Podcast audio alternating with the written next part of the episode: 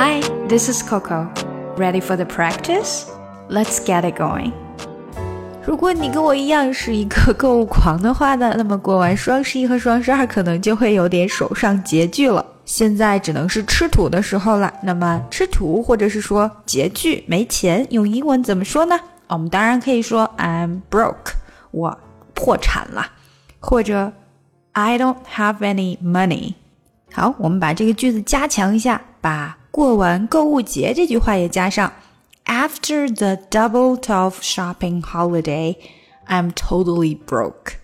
在过完双十二购物节之后，我就彻底的破产了。After the double tough shopping holiday, I'm totally broke. 那除了这样的说法之外，还有一种特别简单的，也是非常常用的口语说法，就是 I have no money. I have no money. 那像这样子的对话呢，刚好在我前两天看美剧的时候看到了一段超级搞笑的。嗯，这个是在《破产姐妹》第一季第一集的结尾处，女主角 Max 跟她照顾小孩工作那一家的女主人那个社交名媛之间的对话。Do you know Caroline Channing? No, but she lost everything. She has no money. Can you imagine having no money? I mean, you wouldn't even have any money. Max 问她说。So do you know Caroline Channing？你认识 Caroline Channing 这个人吗？他的回答是 No，but she lost everything。不认识，她什么都没有了。She has no money。她一分钱都没有了。Can you imagine having no money？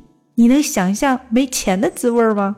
I mean, you wouldn't even have any money。当然，这里的笑点就是他不断的重复 no money，wouldn't have any money。 这样子没钱的这个话题。She has no money，她一分钱都没有了。Can you imagine having no money? I mean, you wouldn't even have any money. 好，那下一次大家在跟别人说我没钱的时候，应该就知道应该要用哪句话了吧？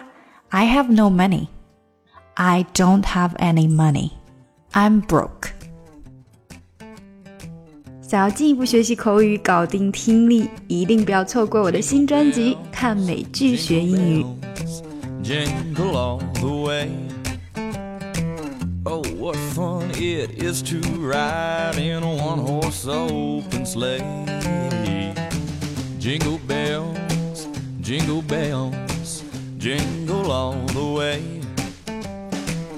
Oh, what fun it is to ride in a one horse open sleigh. Dashing